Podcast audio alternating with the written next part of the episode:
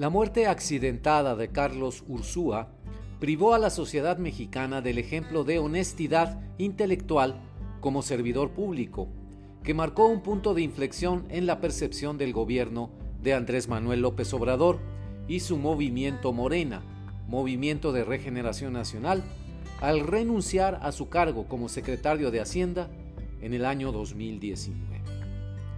Antes que nada, bienvenidos a Mirada al Mundo, un espacio de opinión editorial.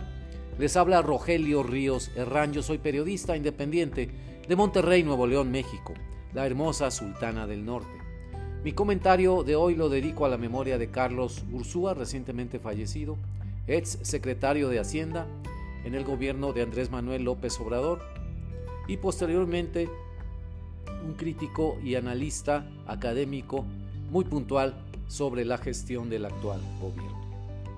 Continuamos.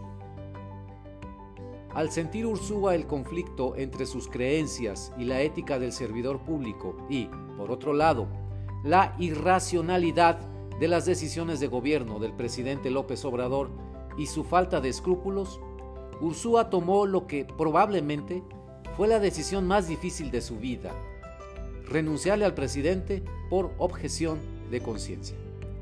Déjenme decirles, estimados amigos, por qué lo creo así.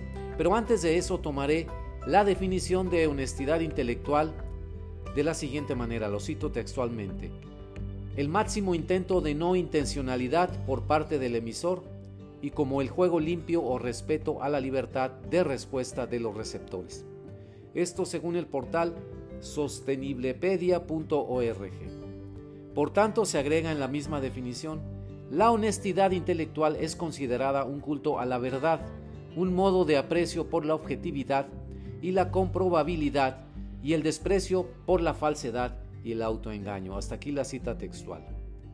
Por su parte, y citando a otra fuente, la wikipedia.org, la objeción de conciencia es la negativa a acatar órdenes, leyes o a realizar actos o servicios invocando motivos éticos o religiosos. De esa forma, la objeción de conciencia se define como un derecho subjetivo a resistir los mandatos de la autoridad cuando contradicen los principios morales. Hasta aquí la definición en Wikipedia. También les quiero decir que la relación entre Carlos Ursúa y López Obrador ya existía desde que López Obrador fuera candidato y posteriormente jefe de gobierno del Distrito Federal. Esto fue entre los años 2000 a 2005. Bueno, en ese contexto se entenderá mejor el valor de Carlos Ursúa al discrepar del presidente López Obrador en cuestión de políticas públicas, al grado, estimados amigos, de la ruptura personal y la ruptura con su forma de conducir las políticas públicas. En la carta de renuncia fechada el 9 de julio del año 2019, Ursúa explicó con sencillez, brevedad y claridad sus motivos.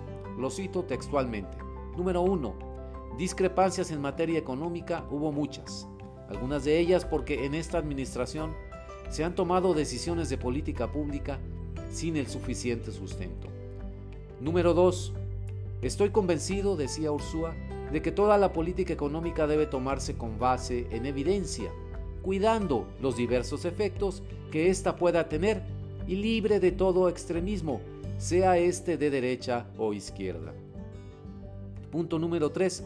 Durante mi gestión, se refiere Ursúa a la Secretaría de Hacienda, las convicciones anteriores no encontraron eco. Número 4. Me resultó inaceptable la imposición de funcionarios que no tienen conocimiento de la hacienda pública.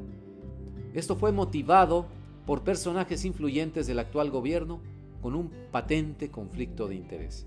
Y número 5, final. Por los motivos anteriores me veo orillado a renunciar a mi cargo. Hasta aquí la cita textual de la carta de renuncia. Esto sucedió apenas comenzaba el sexenio de López Obrador, y ya Ursúa se había visto orillado, como dijo él, a dejar el gobierno morenista de una manera que dejó entrever su fortaleza ética y moral, en contraste, claro está, con el actual presidencial. La trayectoria profesional de Ursúa, posterior a su renuncia, ha hecho honor a las convicciones que lo mueven su pensamiento progresista y los límites que él no está dispuesto a cruzar ante los extremismos que menciona en su carta, sean de derecha o izquierda. Yo no lo conocí personalmente a Carlos Ursúa, pero sí a través de amigos que lo trataron en la cercanía de la amistad.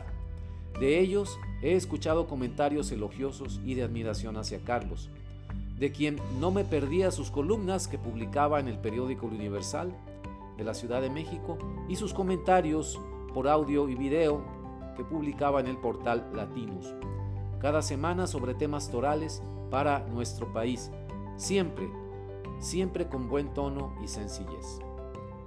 México pierde a un académico, analista y servidor público cuya honestidad intelectual, conciencia inquebrantable y ética de servidor público será su huella para este país, un ejemplo del poder de las convicciones ante la brutalidad del poder. Así que adiós Carlos Ursúa. Muchas gracias por su compañía en este episodio. Les agradece Rogelio Ríos. Nos vemos en la próxima.